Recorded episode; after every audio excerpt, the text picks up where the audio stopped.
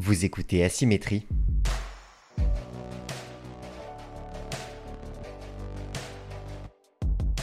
Des témoignages nourris d'expériences singulières. Un podcast préparé et réalisé par Melvin Gardet. Saison 1. Épisode 2. Je reçois aujourd'hui Patrice Bernardo.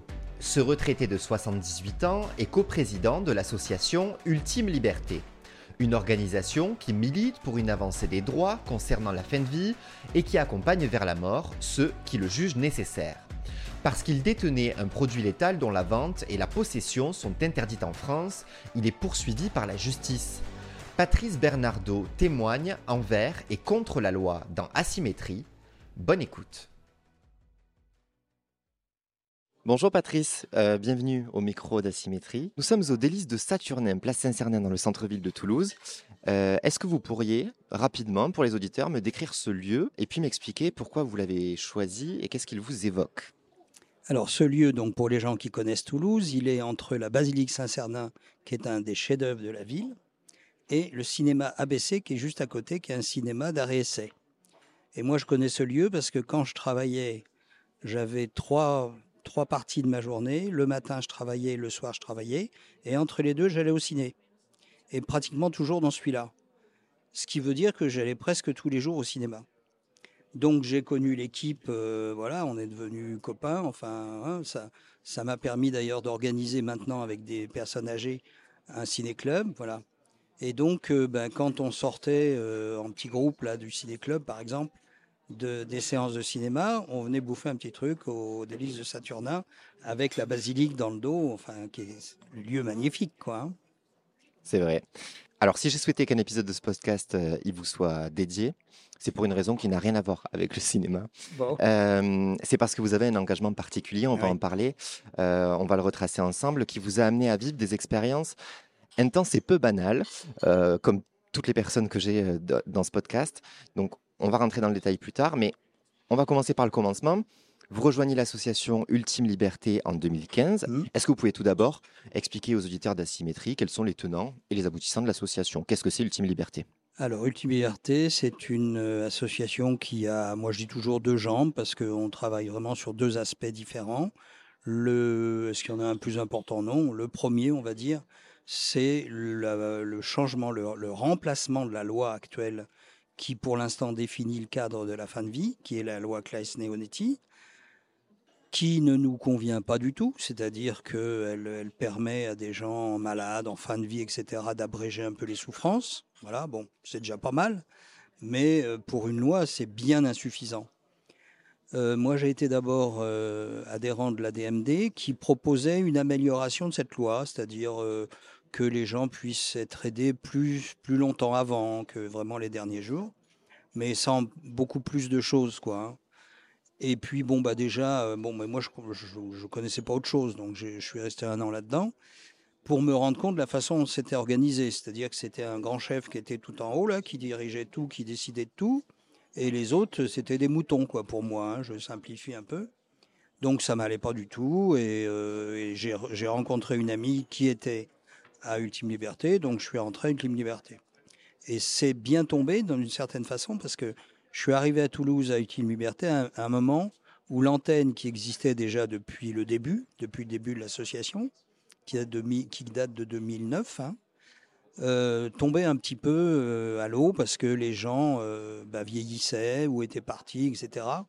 Et donc on s'est retrouvé une équipe, alors je ne veux pas dire de jeunes parce que on était tous autour de 70 ans, mais de nouveaux, si vous voulez, qui étions prêts à prendre la direction, enfin à faire des choses quoi pour cette antenne. Et comme toujours, enfin la plupart du temps dans une antenne, quand vous êtes prêt à faire quelque chose, ben, c'est pas difficile, c'est vous qui prenez le pouvoir, hein, c'est vite fait. Et donc, euh, je, suis arrivé donc à Ultime Liberté euh, avec, euh, on va dire, oui, trois autres personnes. Enfin, on était un petit groupe, mais on était quatre quand même à être euh, plus actifs, quoi. On faisait marcher la boutique, si vous voulez. hein. Ok. Alors, on va, on, va en reparler. Juste pour euh, le détail, donc, la loi euh, Claes-Leonetti, est-ce que vous pouvez, avec vos mots, expliquer ce qu'elle permet aujourd'hui par, rapport, par rapport à ce que vous demandez, que là vous venez d'expliquer. Voilà, donc ce que je disais tout à l'heure, c'est une loi qui permet à un médecin d'abréger des souffrances d'un malade, d'un malade, hein, je dis bien, c'est des grands malades qui sont en fin de vie. Maladie incurable même est inscrite ah oui, en termes oui, oui, dans bien la loi. Sûr sans être inquiété par la loi. Ça reste légal, si vous voulez. Bon, il l'aide, mais en fait, pour parce que si vous voulez, on a l'impression que ce qui fait peur à une équipe médicale, certaine, c'est de faire un acte qui serait, qui serait un suicide, pas un, homicide. Donc, ils font pas d'acte. Ça veut dire que ils, arrêtent, mettent la personne dans le coma, elle sent plus, d'accord. Il la soulage éventuellement s'il y a des douleurs, morphine et tout, et il la laisse mourir. C'est-à-dire qu'il la elle est plus ni hydratée ni euh, alimentée, cette personne. Voilà, donc c'est la solution euh, très, très courageuse, je trouve, de rien faire. Quoi. Ah ben moi, j'ai rien fait. Euh, attends, bon, c'est. Enfin, moi, je. Bon. Donc c'est la loi telle qu'elle est. Ça, c'est les soins qu'on appelle palliatifs en mmh, France. oui, c'est ça. vous allez en reparler, mais merci pour la précision, histoire que les auditeurs sachent de quoi on parle. Donc justement, avant Ultime Liberté, vous en avez parlé, vous rejoignez une première association, l'association pour le droit de mourir dans la dignité, qui oriente euh, les, personnes donc, euh, qui souhaitent mettre fin à leur jour plutôt vers des vers des pays où c'est déjà euh, autorisé en fait, où c'est légal, donc la Belgique ou la Suisse dans les exemples les plus connus. Aujourd'hui, le, droit à la fin de vie, il s'est amélioré dans d'autres pays. Il y a l'Espagne, il y a l'Allemagne, où ça a un peu progressé en tout cas pense pas qu'il y ait beaucoup de Français qui aillent en Espagne ou en Allemagne. Hein. Pourquoi d'ailleurs? Ben Parce que si vous voulez, c'est assez bien organisé avec la Suisse, où il y a des associations maintenant, il y en a une particulièrement qui prend en charge des gens qui ne sont pas forcément malades, ça c'est très nouveau, et qui euh, sont assez larges, si vous voulez, sur la compréhension des problèmes de chaque personne. Et donc là, en Suisse, c'est autorisé, avec ce cadre qu'ils ont euh, dans cette assoce, de recevoir bon, bah, des Français éventuellement, et de les accompagner. tout est prévu pour, ça coûte 12 euh, 000 balles minimum. Ils sont accompagnés, il y a tout ce qu'il faut pour les accompagnants, pour l'hôtel, enfin tout le bazar, quoi. Et donc, ils vous aident à mourir avec des produits, euh, le produit qu'on connaît, qui permet de partir euh, sans, sans, douleur et paisiblement. Ce produit, on va, on va en parler dans un instant. Mais du coup, pourquoi est-ce que vous adhérez à cette association? Déjà, vous adhérez à cette association quand vous, quand vous entrez à la retraite, quelques années après la retraite euh Non, c'était un peu avant la retraite, quelques années avant, oui, puisque c'était en 2014 et j'ai arrêté en 2019. Et donc, pourquoi vous rejoignez cette, euh, cette association à ce moment-là? Parce que, parce que j'avais une réflexion sur la mort et que je ne supportais pas le fait que ce soit quelqu'un d'autre, déjà à l'époque, qui puisse décider à ma place de ma mort. Savoir, ben, toi, tu as le droit parce que tu as ceci, mais toi, tu n'as pas le droit parce que tu as cela. Mais qui, qui je suis? Moi, celui qui décide, là, pour dire euh, celui-là, il peut, celui-là, il peut pas, quoi. Pour moi, c'est complètement euh, anti-démocratique. Hein. Mais c'est un questionnement que vous avez euh, quand même très tôt. Alors, probablement qu'il y a des auditeurs qui étaient, qui sont encore beaucoup plus jeunes que vous à cette époque-là et qui se posent déjà ce type de questions. Mais pourquoi est-ce que vous posez ces questions-là avant même la retraite, justement? Oui, bah, je crois. Alors après, il y a beaucoup de choses qui rentrent en ligne de compte. Hein. Il y a vos propres réflexions personnelles. Moi, je sais que j'ai été très marqué quand j'ai fait philo, ça remonte bien loin, par Montaigne et par son attitude vis-à-vis de la mort, tout ça. Enfin, ça m'avait beaucoup intéressé. Par aussi euh, ah, le, jouisseur, là, comment il s'appelle? Euh, Épicure. Ah. Épicure, voilà. Parce que Épicure, lui, il donne une définition de la vie et de la mort qui convient tout à fait à ce que je pense, à savoir que la mort n'existe pas, puisque tant qu'on est vivant, on n'est pas mort, et quand on est mort, on n'est plus conscient. Donc, euh, je trouve ça très bon. Et puis il dit, bah, écoutez, pourquoi vous avez peur de la mort, puisque vous vous retrouvez une fois que vous êtes mort dans la même attitude, dans la même situation que quand vous, avant que vous soyez né. Mmh. Et vous n'avez pas peur de ne pas être né. Pourquoi vous avez peur de la mort, tu vois? Euh, Donc moi, je trouve ça très bien. Donc ça, c'est la réflexion philosophique au cours des années, tout ça. Mais je crois que ce qui a fait beaucoup aussi, c'est par mon métier. Parce qu'à un moment donné, ben, juste avant de venir à Toulouse d'ailleurs, j'ai travaillé longtemps dans des EHPAD, enfin à l'époque on disait maison de retraite, où c'était des mouroirs, quoi. Alors je vous explique vite fait, c'était la plupart étaient faites pareil, trois niveaux, rez-de-chaussée les entrants qui avaient un petit peu leur tête encore, deuxième étage ceux qui étaient un peu partis quand même, mais encore avec un petit brin de lucidité, Troisième étage, les neuneux complètement. hein.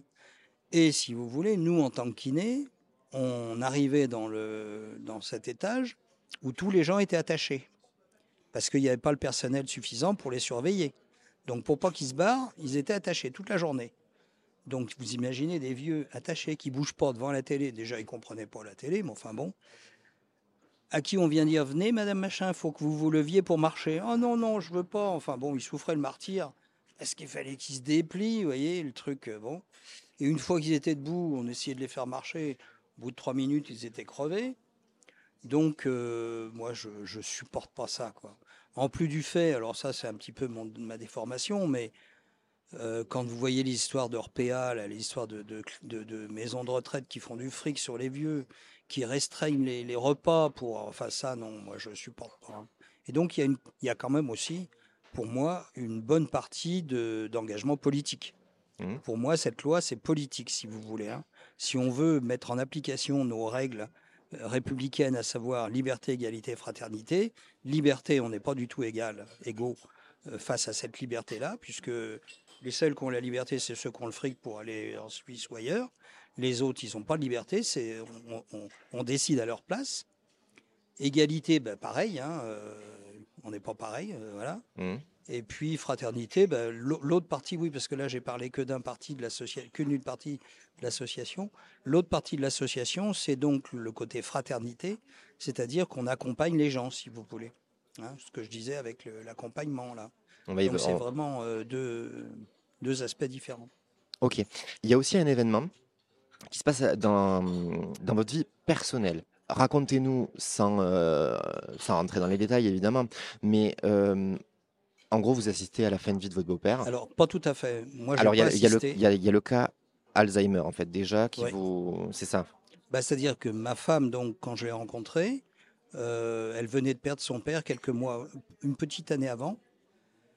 Qui, alors elle me l'a raconté parce qu'elle était encore très sous le choc quand même. hein.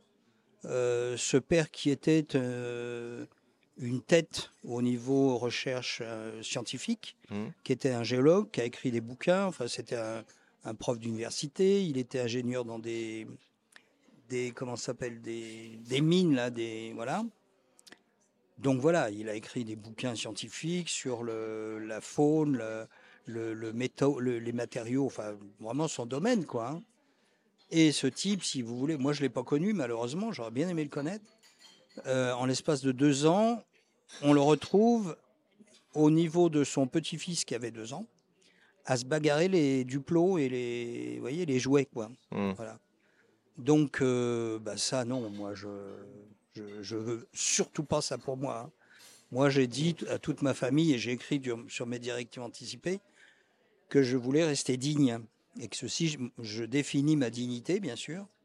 Je dis pour moi, pourquoi ça, en quoi ça correspond pour moi à la dignité.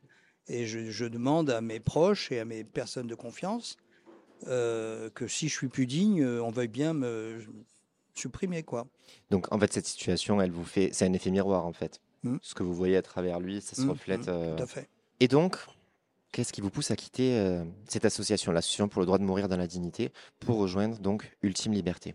Alors déjà, la DMD, comme je vous dis, au niveau organisation, ça ne me convenait pas du tout. Mhm. hein. Euh, et en plus, les seuls choix qu'ils proposaient, c'était effectivement le voyage en Suisse. Moi, ça ne me convenait pas du tout non plus. À la fois parce que, encore une fois, euh, si vous n'avez pas 12 ou 15 000 balles, vous ne pouvez pas y aller. Donc, euh, c'est pas ouvert à tout le monde. Même dans l'esprit, quoi. Euh, Et Oui, ça vous dérangeait de devoir partir à l'étranger aussi. Et puis moi, je considère qu'un pays comme la France, euh, qui se dit pays des droits de l'homme, on doit pouvoir euh, mourir comme on veut, quand on veut, euh, quand on l'a décidé, quoi. Chez nous. Voilà. Ça vous agace, en fait? Ah oui, ça m'agace. Faut dire que je suis vite agacé, vite énervé. Est-ce que vous avez conscience, dès que vous arrivez dans l'association Ultime Liberté, et c'est là où on va parler et on va donner le nom de, de- de ce fameux produit, Ouais. vous avez dit le mot produit tout à l'heure, Euh, est-ce que vous avez conscience dès votre arrivée dans l'association bah, que possiblement vous vous mettez dans une situation d'illégalité avec un risque de poursuite? Oui, mais ça m'a jamais vraiment euh, traumatisé. hein. Moi, si vous voulez, je considère que je suis un peu, je fais un peu partie des gens, euh, des désobéissants. S'il y a quelque chose qu'on n'arrive pas à changer légalement par, nos, par nos représentations, représentants nationaux, eh ben, il faut aller dans la rue puis prendre des casseroles. hein. Et faire en sorte que ça Faire en sorte que ça change autrement, quoi, puisque notre, notre représentation nationale ne, ne reprend pas ça, euh, ces sujets-là, qui sont, qui c'est pas mes sujets personnels, hein, c'est des sujets de société qui intéressent tout le monde. Euh, S'il n'y a pas de relais, bah, il faut qu'on, c'est pas grave, il faut qu'on qu'on se débrouille euh, tout seul, quoi. Quel est le nom de, de ce produit dont on parle? Alors, je sais jamais lequel est le Il y a Nimbutal et Pentobarbital. Ouais, moi j'ai noté pentobarbital. Voilà. Mais c'est pas le seul. hein. Donc là, on a travaillé avec ce produit pendant quelques temps parce que c'était bien pratique et que c'était euh, c'était idéal, produit idéal, sans problème. Mais là, il va falloir qu'on trouve autre chose parce qu'il n'y a plus de fournisseurs. Quel est votre rôle quand vous rentrez dans l'association entre, entre 2015 et, et 2019 Ben, je rentre dans cette assos, ça tombait bien puisqu'il manquait de, de responsables, de gens qui prennent des responsabilités. Et comme je vous disais, on s'est retrouvés à quatre, deux hommes, deux femmes, pour euh, essayer de faire marcher cette antenne. Puis ça a bien marché, hein. jusqu'au jour où on s'est bouffé le nez. Mais enfin, ça, ça arrive comme partout. Il y avait mon alter ego, qui avait avec lui les deux autres femmes, et moi. Il, il a, il a donc démissionné, lui, puisqu'il était au CA. Donc, il, il s'est barré. Et très bien. Ce qui fait que je, suis- je me suis retrouvé tout seul à la place des quatre parce que les deux autres dames sont parties avec lui. Et donc qu'est-ce qui se passe en 2019 2019, il se passe que, euh, ben, comme je vous dis, la présidente est venue plusieurs mois de suite nous faire notre formation d'accompagnant, puisqu'on était un petit groupe qui voulait devenir accompagnant Mhm. et que ça se fait pas sans formation. Donc c'est elle qui nous a fait cette formation. Et euh, ben, si vous voulez, euh, je pense qu'assez vite, elle s'est rendue compte que euh, je pouvais être utile. Parce que assez vite, elle m'a demandé si je voulais pas intégrer le CA. Alors j'ai dit que oui, pourquoi pas. Et puis petit à petit, ben, je suis monté dans l'échelon. Et donc c'est comme ça que vous vous retrouvez donc coprésident de d'Ultime Liberté. Ouais. Et en fait, euh, cette évolution, on va dire, euh, euh, de poste au sein de, l'association, si on peut dire ça comme ça, elle se passe en même temps euh, qu'un gros événement pour l'association, un, événement euh, pas réjouissant, mais euh, qui, je pense, est plein de, de leçons, d'apprentissage. Donc en 2019, la gendarmerie et l'Office central de lutte contre les atteintes à l'environnement et la santé publique mènent des perquisitions chez plusieurs militants de l'association, dont vous, et ils trouvent ce fameux produit dont on vient de parler, le pentiobarbital. Donc c'est un anesthésiant dont la détention est illégale en France depuis un certain nombre d'années, 96 je crois si j'avais bien lu. Et puis en 2020, le parquet de Paris euh, ouvre une information judiciaire euh, pour trafic de ce produit suite euh, à, ces, ces, perquisitions dans les domiciles d'un certain nombre d'adhérents. 130 perquisitions, vous m'avez dit à peu près tout à l'heure. Donc opération d'envergure quand Il même. y hein. a- il y a- les perquisitions ont eu lieu aussi dans d'autres pays, notamment en Autriche, en Australie, en enfin, plusieurs pays dans le monde, hein, D'accord. du même produit qui, était- qui était demandé aussi à ce fournisseur-là. Parce que, euh, si j'ai bien lu, en fait, c'est le, le service des douanes américain Oui. qui fait un signalement à la France et aux autres pays. Et c'est comme ça qu'en fait, votre association, mais donc d'autres associations en Europe, se retrouvent avec ces, ces opérations de, cette opération de perquisition générale euh, dans l'ensemble de l'Europe. Tout à fait. Et, et donc, suite à tout ça, euh, je l'ai dit, euh, le parquet de Paris ouvre une information judiciaire en 2020. Vous êtes placé en garde à vue pendant 36 heures, puis mis en examen à Paris le 3 mars 2021 avec 11 autres membres de l'association.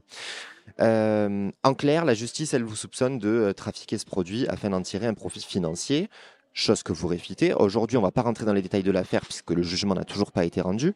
Mais moi, ce qui m'intéresse, pourquoi est-ce que je raconte ça? C'est parce que, en tant que représentant de l'association, quand on vous lit dans les médias, vous indiquez à cette période-là euh, que vous êtes plutôt, satisfait, entre guillemets, parce que vous considérez que ces événements, ils sont bénéfiques euh, pour euh, la cause que vous défendez, ils font du bruit, ils permettent bah, d'aborder le sujet dans les médias. Ça, c'est pour le côté, en tant que coprésident, à ce, à ce moment-là, vous n'êtes pas encore coprésident, mais en tout cas, en tant que représentant de l'association, moi, ce qui m'intéresse, c'est à titre personnel, comment, en réalité, vous vivez cet épisode judiciaire. Parce que j'ai du mal à vous croire si vous me dites que vous le vivez très sereinement. Alors, est-ce que vous pouvez parler de ça? Alors, je peux en parler puisque euh, moi, je- si vous voulez, je j'ai jamais euh, craint quoi que ce soit. Bon, j'avais à l'époque un peu moins, mais disons 77 à peu près. je me disais, bon, bah, s'il faut faire de la tôle, je ferai de la tôle, et puis c'est tout. bon, alors, je n'étais pas confronté vraiment à ce que c'était, si vous voulez, mais c'était un petit peu hors de mes pensées, quoi. Et ce que je voyais surtout, c'est que ben, à chaque fois qu'il y avait un événement, donc le premier, ça a été les perquisitions. Bien sûr, on a fait appel aux journalistes qu'on connaissait partout en France, qui y a eu donc un certain retentissement. À chaque fois qu'il y a un épisode comme ça, il y avait des centaines d'adhésions. On vous soutient, on est avec vous, voilà, on paye, etc. Donc pour moi, c'était tout bien, quoi. En plus, si vous voulez, euh... j'y croyais pas, franchement. Je me serais cru dans un film, si vous voulez. Les flics arrivent à la maison. Euh... Bon, bah, ils sont très gentils, hein, très respectueux. Euh... ils viennent me chercher, donc euh, j'étais à la maison avec ma femme. Bon, ben, on, doit vous emmener parce qu'il faut qu'on vous interroge sur le truc. Bon, très bien. Mais prenez quand même quelques petits trucs. Je sais plus ce que j'ai Enfin, il se peut qu'on vous garde ce, soir. Si, on n'a pas fini, vous serez obligé de rester. D'accord. Donc, effectivement, on n'a pas eu fini parce que c'était le service spécialisé des trafiquants, hein, ce que vous disiez, l'eau, je sais pas comment, là. Mmh. Et donc, ils nous ont, enfin, ils m'ont, mais j'étais pas le seul, enfin, dans la pièce où j'étais avec le juge, la juge, euh, ils m'ont posé pendant toute la journée des questions, des questions, des questions, auxquelles je répondais. J'ai répondu euh, honnêtement à tout. J'avais rien à cacher. Est-ce que vous avez accompagné des gens jusqu'à la mort? Oui. Euh, elle m'a pas demandé si je leur ferais, mais je leur ai dit que oui. Et voilà, donc euh, questionnement comme ça. Le soir, bah, oui, puis à chaque fois qu'elle finit, que la, la, juge finissait une page, elle envoyait au, au, truc de Paris, au bureau de Paris principal, qui lisait tout, qui renvoyait d'autres questions. Vous voyez, ça se faisait en deux temps. D'accord. Donc, bah non, on n'a pas fini. Il faudrait, faudrait, que vous restiez là. Euh. Je dis, ouais, bah, vous me ramenez chez moi, puis je reviens demain. Ah non, non, surtout pas. Il savait pas que je me sauve, je sais pas. Tu parles que j'allais me sauver. Mais enfin, non, il fallait que je reste à, l'hôtel de police, donc en cellule. Et alors, une vraie cellule, hein, avec le, le lit en ciment, et puis le, les chiottes, enfin le trou, tout ça, bon. Et euh, mais il nous dit mais vous inquiétez pas, hein, on va pas vous enfermer. Mais je m'en fous, moi, tu peux m'enfermer, je m'en fous. Non non, on va pas vous enfermer. Ils avaient la trouille qu'on fasse une crise cardiaque ou quelque chose. Donc ils ont mis dans chacun de chacune de nos cellules, je suppose. En tout cas, c'est moi, chez moi, ils ont fait comme ça. Un flic pour me surveiller toute la nuit, pour être sûr que je me suicide pas ou tu vois. Bon, ben moi, je, ça tombe bien, je dors facilement, donc je me couche, je dors, le pauvre type, il était là à côté, enfin bon, c'est son boulot. Hein. Et euh, voilà, le lendemain matin, on a recommencé. Ils m'ont donné à bouffer de la merde, mais alors vraiment dégueulasse. Des ça plats tout près, tu vois. Ça, c'est pour vos conditions de détention. Mais vous me répondez pas vraiment sur le ah, fond. Comment vous le vivez? Parce que là, vous en parlez avec le sourire. Oui. Mais vous vous êtes jamais retrouvé dans une cellule. C'est pas très drôle de se retrouver dans une cellule quand même. Franchement, moi, je me, j'aurais été un trafiquant, j'aurais eu la pétoche. Moi, je me considérais pas comme un, trafiquant. Non, franchement, euh, à aucun moment j'ai été, euh, je sais pas, angoissé ou, ou avoir peur de quelque chose. Enfin, franchement, euh, je vous dis, je l'ai vécu comme si c'était une fiction. Pourquoi? Parce qu'en fait, vous vous dites que ce combat est légitime. Tout à fait. Et si, si, si on n'a pas la loi que, que l'on demande, on va le continuer, puis c'est tout. Hein. Et, moi, je me sentirais aussi légitime, si vous voulez, je suis euh, fort dans mes principes, parce que je considère que ce que je fais, c'est rendre service à mes contemporains. Et que, ben voilà, c'est un service qui n'existe pas ailleurs. Nous, on permet aux gens de le, vivre. On est, on est, euh, on rend service à la société. Hein. Et, et jusqu'au jour où la loi va changer, où là, on se rendra compte qu'on était utile, si vous voulez. Parce que le jour où la loi va changer, il faudra des gens comme nous aussi pour la faire appliquer, pour avoir euh, voilà des, enfin on pense à toutes les dérives qu'il peut y avoir, donc on imagine euh, comment faire pour pas qu'il y ait les dérives. Enfin voilà et tout ça ce sera c'est valable en Belgique, c'est valable en Suisse, c'est valable partout quoi.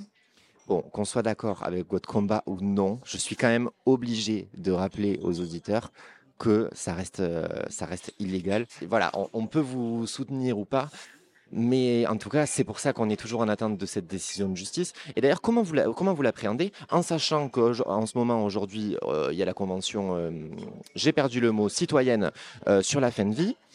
Possiblement, donc le président de la République a annoncé une loi qui serait présentée à la fin de l'été. Est-ce qu'il est possible et envisageable, c'est vraiment une question d'amateur, est-ce qu'il est possible et envisageable que le, si cette loi passe, ça remette en question votre jugement? J'aimerais bien vous dire oui, mais je suis persuadé du contraire. À savoir que, si vous voulez, quand on voit notre cher monarque, parce que c'est plus un président, c'est un monarque, je ne sais pas si vous avez remarqué. Donc, euh, quand on voit ce qu'il a fait avec la Convention citoyenne sur le climat, on peut imaginer qu'il ne va pas y avoir grand-chose qui va suivre. Bon, après, on ne sait jamais, des fois que la lumière lui vienne tout d'un coup, là. Euh, nous, on est quand même très radical dans notre loi. On veut une autre loi. On veut pas aménager cette petite loi là qui, voilà, en la bricolant, on va réussir à, faire euh, que tout le monde soit d'accord. Tout ça, c'est pas possible. Nous, on veut une autre loi. Et avant que notre président soutienne ce truc-là, quand on voit, si vous voulez, que pour avancer sur le sujet, enfin pour réfléchir au sujet, il a convoqué les grosses têtes des principales religions même pas philosophe, religion. Bah, à quoi ça sert de demander l'avis des, des religieux? On sait très bien ce qu'ils défendent. Hein. Alors c'était pour se conforter dans ses idées, je ne sais pas. Mais en tout cas, euh, pour moi, c'est pas une information objective. Quoi. Donc, euh, bon, euh, franchement, j'y crois pas. Après, bah, si ça vient, tant mieux. Hein, mais... Vous l'avez lu, le, le, rapport qui a été remis par, par les citoyens, qui a été. Qu'est-ce que vous en pensez je suppose que ça ne doit pas aller aussi loin que ce que vous aimeriez avec l'association, mais est-ce que vous y voyez quand même une avancée? Ah oui, bien sûr. La, principale avancée, c'est que on se rend compte que dans 184 représentants, il y en a 22% qui sont sur nos positions, à savoir une loi qui ne prenne pas en compte l'état de santé, l'état de, d'âge, de, de, de vieillesse, les motivations de chacun, ça ne nous regarde pas. Et la loi, elle doit être faite justement pour qu'on tienne compte de la liberté de chaque citoyen. Et on est, il y a quand même 22%, ce qui représente je ne sais pas combien dans 184, de gens qui sont sur nos. Si vous voulez, il y a autant de, gens qui sont sur nos positions que de gens qui sont euh, radicalement contre qu'il y ait quelque chose qui change. Entre les deux, vous avez le ventre mou, hmm. qui ne sait pas trop bien, mais voilà. Oui, parce que ce, rapport, ce qui est intéressant dans ce rapport, c'est qu'on voit aussi à quel point le sujet est difficile, parce qu'il y a beaucoup de citoyens qui, euh, à chaque fois, vont, vont, vouloir une avancée et puis vont, vont dire, bon, euh, quand même, on fait attention et il se prononce pas vraiment quand même ce rapport. Il veut une avancée, mais il veut pas prendre la décision à la place des politiques. On ne sait pas de quoi euh. il a peur.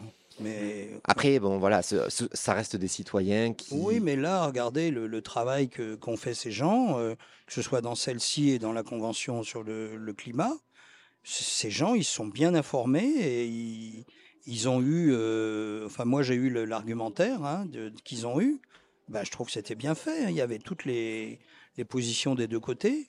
Et je trouve que c'était la façon dont c'était indiqué. Bon, moi je suis un peu dedans, d'accord. Mais quand même, euh, c'était clair que euh, si on veut être, comment dire, euh, républicain, on va dire, ben, c'est clair que voilà, la liberté, c'est d'abord la liberté de nous, hein, de notre corps. Comment vous vous impliquez aujourd'hui justement dans le cadre de cette convention citoyenne? Vous me disiez quand, quand je vous ai eu au, par SMS, vous me disiez que vous étiez à Paris. Euh, euh, voilà, comment vous vous, vous, impliquez dans, dans, cette convention, sachant que pour, la, pour les auditeurs, petite précision, vous ne faites pas partie des 180 participants. Hein. Malheureusement, il n'y a eu aucun adhérent d'Ultime Liberté qui faisait partie de ces 184 personnes ben Nous, on a demandé, quand on a su qu'il y avait cette convention, on a demandé à. Euh, comment il s'appelle le, porte-parole du gouvernement, là Olivier Véran Voilà. Donc, qui était le. Qui était le, le, enfin, qui était le. Officiellement, il était le porte-parole du gouvernement, c'est ça. Donc, on lui a demandé bah, écoutez, euh, voilà, nous, on représentait les tel truc, on voudrait être entendu par la commission, ce qui est la moindre des choses. Et il nous a donné rendez-vous, donc euh, on a eu rendez-vous, on est monté à Paris, je dis monter parce que on était quand même trois, vous monter ou descendre, à Paris, pour être reçu par M. Véran, qui, euh, une heure avant qu'il nous reçoive, nous a dit non, euh, c'est, c'est pas possible, c'est, c'est, annulé. D'accord. Hein, on avait fait le déplacement exprès pour rien quand même. Hein. C'est annulé parce qu'il y a les retraites et tout. Bon, d'accord. Vous souhaitez également que le droit au suicide soit inscrit dans la Constitution. Est-ce que vous pouvez m'expliquer, euh, expliquer aux auditeurs pourquoi euh, Et puis peut-être aussi, du coup, en même temps, la différence entre le terme de suicide assisté, Mm. le terme d'euthanasie. Voilà. Est-ce que vous pouvez répondre à tout ça? Alors, la différence, le suicide assisté, c'est la personne qui a toute sa tête et qui demande une aide pour euh, mourir.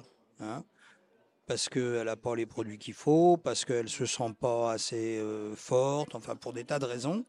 Donc ça, c'est le suicide assisté. Et donc elle s'injecte elle-même le produit, en fait. Alors, quand il s'agit d'injecter, ça c'est oui, ça, objectivement, ce serait le plus simple.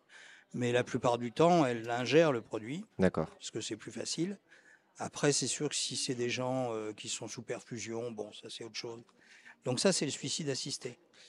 Et de même que euh, si vous êtes en, en- en- à l'hôpital, par exemple, que vous êtes soigné, que vous demandez à votre médecin s'il veut bien vous aider à partir, c'est du suicide assisté. Mhm.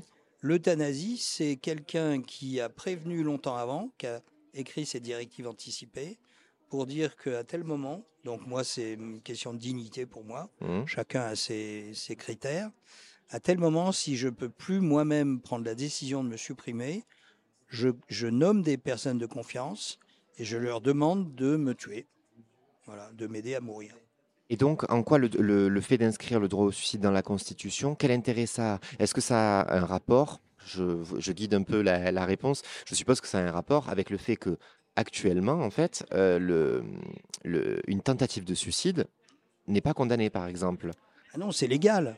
C'est ça qui est complètement hypocrite, c'est que c'est légal d'ailleurs. À quoi ça servirait de rendre illégal le suicide? Si vous vous jetez d'un pont, euh, on va pas vous traîner devant un tribunal pour vous dire euh, si vous êtes là, loupé, ah ben vous allez euh, vous, allez droit à la peine de mort parce que vous voulez suicider. Et l'autre il dit bah, c'est super parce que c'est ce que je souhaitais, je souhaitais justement. Donc, quel est le bénéfice d'y inscrire le droit, du coup? Alors, droit, vous avez, vous n'êtes pas sans savoir, je suppose, que euh, il y a un- des groupes qui demandent que l'IVG soit dans la Constitution. Tout à fait. Ça a été fait ou pas? Ça a été annoncé par le président de la annoncé, République. Voilà. L'IVG devrait être dans la Constitution. Pourquoi? Parce que pour pas qu'il se passe la même chose que chez Trump, où il y a un type là, parce qu'il il a les, les- les pouvoirs le- de son État, et dit ah non non, euh, c'est plus autorisé, voilà. Donc ça c'est pas possible. euh, C'est juste parce qu'il y a un mec qui, a- qui a- qui- qui veut montrer qu'il est plus de droite que les autres, quoi. hein. Voilà. Et donc euh, nous on considère que c'est une liberté constitutionnelle qui doit être garantie par la Constitution, de même que l'IVG et que peut-être d'autres sujets un jour.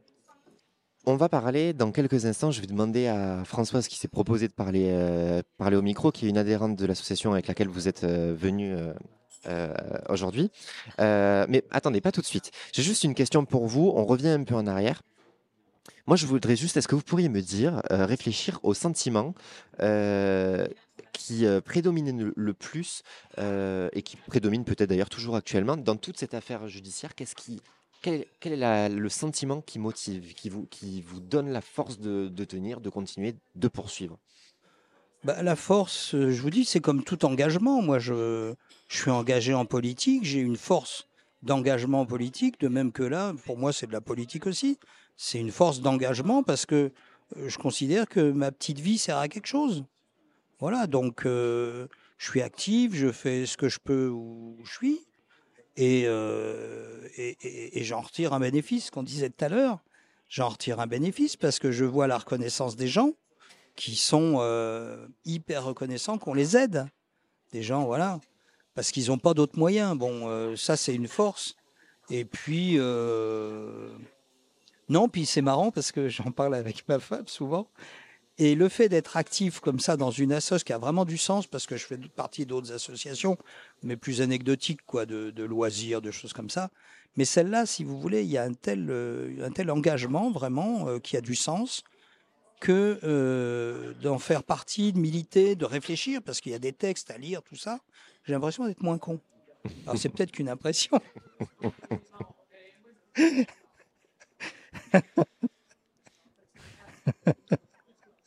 Je comprends ce que vous voulez dire. Ça Non, mais en fait- entretient mon- mes neurones, quoi. non, mais parce que oui, ça, on est quand même sur des sujets euh, très important, très pointu, et donc forcément, il faut faire attention à chaque, euh, chaque mot employé, chaque virgule euh, sur ce genre de sujet.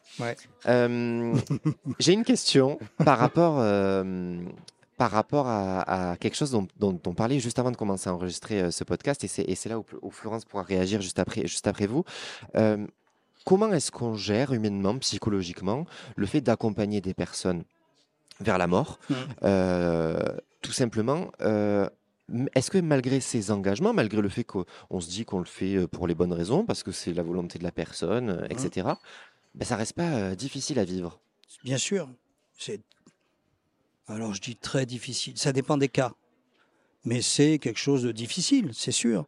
Et moi, si vous voulez, j'ai en mémoire le premier accompagnement que j'ai fait, qui était le plus dur, parce que c'était dans les pires conditions, à savoir que c'était l'accompagnement d'une jeune femme qui était malade depuis qu'elle était née, elle pratiquement, mais jeune quand même, si vous voulez.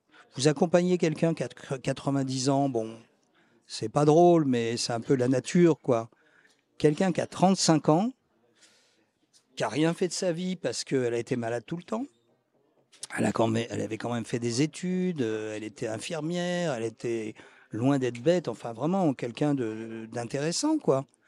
Euh, et puis c'était tellement dramatique pour elle, ces histoires de, santé et tout, que euh, heureusement que j'étais avec quelqu'un, c'était pas Françoise à l'époque, qui était chevronné, qui l'avait fait plusieurs fois, et qui était là pour m'aider, parce que c'est pas évident. Euh, bon, je l'ai fait. Hein, pendant, pendant que je le faisais, ça posait pas de problème. Je savais ce qu'il fallait faire, on était suffisamment formés pour ça. Eh bien, figurez-vous que quand on est sorti et que je me suis, on va dire, écroulé, j'ai fondu en larmes. D'ailleurs, non, je, raconte des conneries. C'est pas en sortant, c'est en arrivant chez moi, quand j'ai retrouvé ma femme. Oui, où ben, la pression redescend. Euh, voilà, c'est ça. Hmm. Parce qu'on a parlé beaucoup avec euh, Jacqueline à l'époque de la suite, tout ça, bon, dans la voiture. Et ça m'a rassuré, parce que je me suis dit, bah, es humain. Tu fais des trucs, mais tu restes sensible quand même. J'aurais pas. Elle d'ailleurs, elle dit, euh, moi ça m'a inquiété parce que euh, euh, je me suis retrouvé sans réaction, d'émotion, et ça m'a inquiété. Mais depuis, on en a reparlé et ça, c'est autre chose. Alors Françoise, du coup, sur le sujet, alors en, deux trois mots. Oui. Donc Françoise, vous avez 70 ans, c'est ça? Oui, tout à fait. vous avez rejoint Ultime Liberté euh, alors, il y a combien de temps et pour quelles raisons, en quelques mots, pour vous présenter? Euh, C'est relativement récent. Il y a à peine un an que j'ai rejoint Ultime Liberté. Auparavant, j'étais adhérente de l'ADMD, l'Association pour le droit à mourir dans la dignité. Voilà, depuis quelques années, sans être très active d'ailleurs euh, au sein de l'association ADMD vous faites euh, partie euh, euh, comme Patrice. Alors vous êtes peut-être un peu moins impliqué que Patrice au niveau de l'accompagnement sur certains accompagnements, mais vous, vous avez réalisé quel type d'accompagnement et comment vous l'avez vécu? C'est une des premières choses dont vous m'avez parlé quand je suis arrivé. En ce moment, je suis sur mon premier accompagnement. Donc c'est relativement nouveau. Grâce, enfin, je le fais avec deux autres personnes, dont Patrice, qui elles ont de l'expérience parce que ça me semblait important pour moi d'être euh, voilà. Parce qu'effectivement c'est quand même même s'il y a une charte même si on a une formation un groupe de parole etc pour euh, préparer et encadrer tout ça euh, à notre niveau hein, ça reste quelque chose qui n'est pas vraiment anecdotique. Donc en ce qui me concerne ce que j'essaie de toujours avoir à l'esprit c'est le nombre de suicides par an en France déjà pour me recaler euh, dans une réalité qui existe, que je le veuille ou non, et que j'intervienne ou non. C'est-à-dire que sans assistance, il y a euh, je ne sais plus combien de milliers de gens qui se suicident, notamment beaucoup de personnes âgées, mais pas que, mais beaucoup de personnes âgées.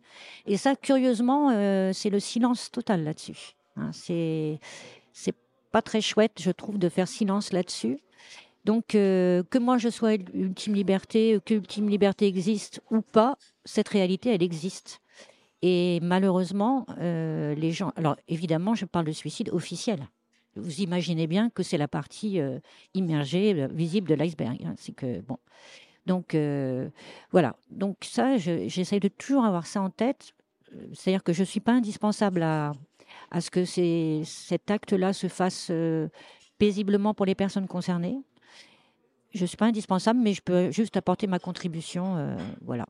Moi, ma motivation, c'est aussi que j'aimerais qu'on le fasse pour moi quand il sera temps. Je ne sais pas d'ailleurs, j'espère le plus tard possible, mais j'aimerais que des, des gens euh, sympas soient à mes côtés. Euh, je vis seule et j'aimerais que quelqu'un que des, personnes m'accompagnent et m'aident aussi à réaliser l'acte le, l'acte en lui-même, parce que c'est pas si facile que ça. Il faut quand même pas se planter, il faut pas se rater surtout. Hein. c'est parce que là, c'est le, c'est le pire de, c'est le pire de ce qui peut arriver pour l'entourage qui, qui en souffrirait. Enfin voilà. Donc voilà. Donc euh, après, évidemment. Euh, le, le, regard de la personne qu'on croise et qui, et qui s'adresse à nous pour dire euh, j'aimerais qu'on m'aide à mourir, ce regard-là, on l'oublie pas. Hein il est, il est, il est présent à plein de moments de la semaine, euh, des mois qui suivent. Euh.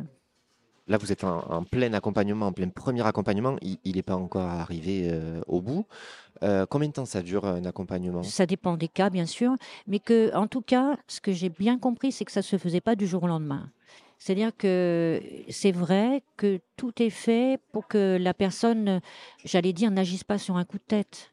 Euh, déjà, bon, bah, il faut, préparer les conditions matérielles du suicide assisté, c'est-à-dire bah, effectivement ou commander un produit ou envisager une autre méthode. Enfin, il faut euh, rédiger ses directives anticipées. Euh, il faut sans doute prévoir aussi comment on envisage après sa mort, comment on va être découvert par un voisinage ou des proches, comment on met de l'ordre dans ses affaires, si je puis dire avant de mourir, tout ça. Donc, euh, euh, ce qui est certain, alors, ce que j'ai compris aussi euh, grâce au, au moment de formation et au groupe de parole dont je fais partie, c'est que pour certaines personnes, ça peut durer des années l'accompagnement, parce que on peut dire sur le principe, je veux être en condition de me faire assister pour un suicide, mais on peut aussi reculer cette échéance. Je pense que c'est arrivé assez souvent d'après ce que j'ai compris, puisqu'on on a quand même une transmission d'expérience hein, par les plus anciens que nous.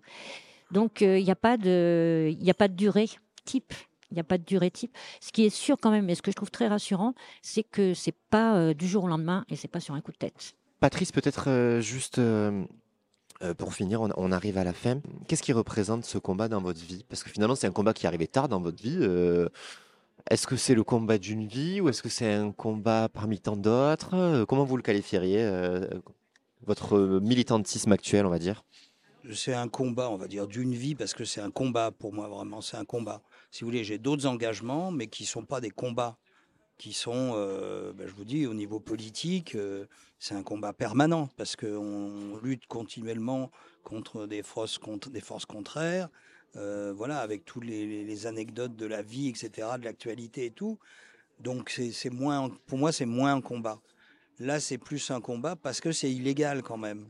Donc euh, c'est quand même, euh, si vous voulez, j'imagine que si on pouvait avoir du produit dont on a besoin chez le pharmacien, ce serait plus un combat, ce serait une aide. Là, c'est un combat parce qu'il faut absolument qu'on fasse changer les choses et que c'est énorme ce qu'il faut changer dans la tête des gens, dans la tête de nos responsables, etc., etc. Et que, ben oui, c'est énorme. Donc, je, je, fais pas mal de choses par ailleurs, mais ça, ça reste quand même un combat important, si vous voulez. Hein. Comment est-ce que votre euh, regard sur la vie, il a évolué à travers euh, les accompagnements que vous avez réalisés, les regards que vous avez croisés. Euh, Françoise parlait de, de regards là il y a quelques instants. Je suppose que on parlait de miroir tout à l'heure aussi. Je suppose qu'il y a, il y, a, il y a une question de reflet aussi quand on accompagne euh, les personnes. Mm. Donc voilà, en quoi ça a modifié votre perception euh, de la vie, du rapport à la vie? Alors du rapport à la vie, bah déjà ça m'a conforté parce que c'est tangent, conforté dans mon choix de fin de vie parce que j'étais comme euh, tous les gens que je rencontre. Euh, je pouvais avoir, enfin, ça m'arrivait pas souvent, mais je pouvais avoir des velléités comme ça, dire oh, j'en ai marre, tout ça, et puis passer à autre chose, quoi. Là, si vous voulez, euh, ça, ça me conforte dans l'idée que pour bien vieillir, pour bien bien vivre, il faut bien mourir, et donc ça se prépare, voyez? Donc ça, c'est des choses que j'avais plus ou moins dans la tête, mais dont j'étais pas vraiment conscient, quoi.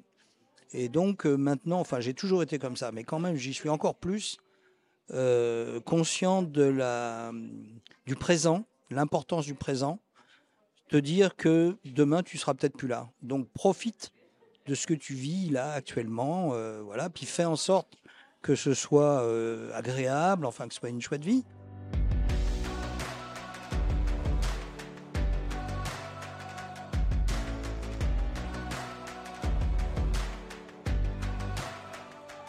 Merci d'avoir témoigné euh, au micro d'Asymétrie. Ben, merci à vous. Qu'est-ce qu'on peut vous souhaiter en deux mots? C'est que cette loi change et qu'elle aille dans le sens que nous on souhaite. Parce que je trouve que c'est l'intérêt général, c'est pas pour un, c'est pas pour mon intérêt particulier, c'est vraiment pour l'intérêt général d'une société, si vous voulez. Hein. Société qui permettra ça, ce sera plus la même que celle qu'on a maintenant, quoi. Hein. Vous venez d'écouter un épisode d'Asymétrie, un podcast natif et indépendant dédié au témoignage. Si vous avez passé un bon moment avec nous, soutenez-moi en vous abonnant, en laissant une note et en me faisant part de vos réactions sur le compte Instagram du podcast. À bientôt!